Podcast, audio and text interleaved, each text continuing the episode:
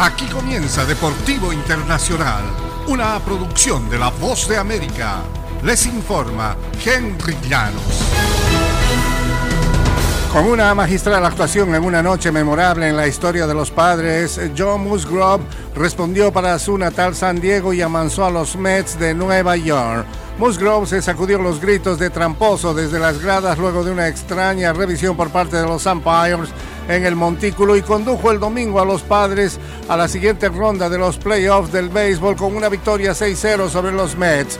Permitió apenas un hit al cubrir siete innings para que el equipo de su ciudad natal se impusiera 2-1 en la serie de comodines de la Liga Nacional al mejor de tres juegos.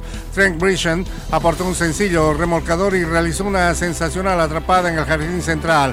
Austin Nola y el dominicano Juan Soto añadieron sencillos que remolcaron dos carreras. San Diego avanzó para enfrentarse a los Dodgers en la serie divisional a partir del martes.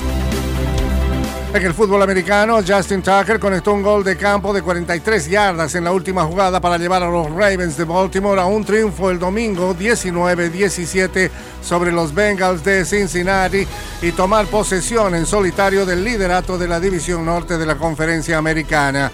Tucker también conectó un intento de 58 yardas en el tercer cuarto incluso cuando los Ravens se colocaron abajo 17-16 con el acarreo de una yarda de Joe Burrow a las diagonales con un minuto 58 por jugar. Se podían sentir confiados porque solo necesitaban un gol de campo.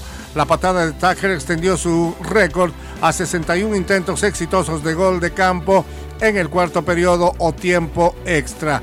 Lamar Jackson dejó atrás una velada complicada en el juego aéreo y comandó a los Ravens con sus brazos y sus piernas en la serie ofensiva del triunfo. Baltimore desperdició ventajas de 21 y 17 puntos en sus últimos dos juegos como local.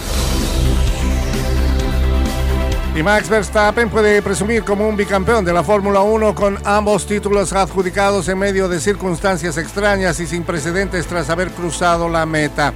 El piloto de Red Bull ganó el domingo el Gran Premio de Japón abrigado por la lluvia y no se entera que era el campeón hasta que la Federación Internacional de Automovilismo penalizó a Charles Leclerc de Ferrari tras la carrera. Verstappen no sabía en un principio que había ganado la temporada al creer que la carrera no otorgaría los 25 puntos habituales, pero poco después el ente que regula la Fórmula 1 concedió la puntuación completa por la victoria.